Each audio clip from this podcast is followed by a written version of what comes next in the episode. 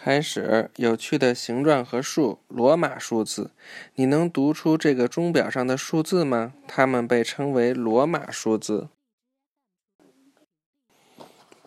它们是在大约公元公元前五百年由罗马古罗马人发明的。罗马人把代表一二三和四的数字写得像手指一样。代表五的罗马数字看上去就像你把手掌伸开时候拇指和食指之间的空间；代表十的罗马数字看上去就像一双交叉的手。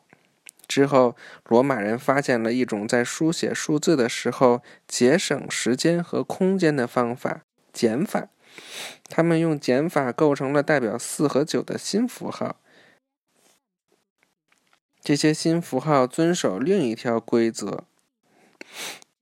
当第一个数字被第比第二个数字小的时候，从大的数字里减去小的那个数字，什么意思呀？啊，知道了。所以四，因为四等于五减一，十九等于十减一，所以他们就把四和九写成了这个样子。这个符号不仅仅是数字，它们也是罗马字母中罗马罗马字母表中的字母。其他一些字母代表了更大的数字，L 等于五十，C 等于一百，D 等于五百，而 M 等于一千。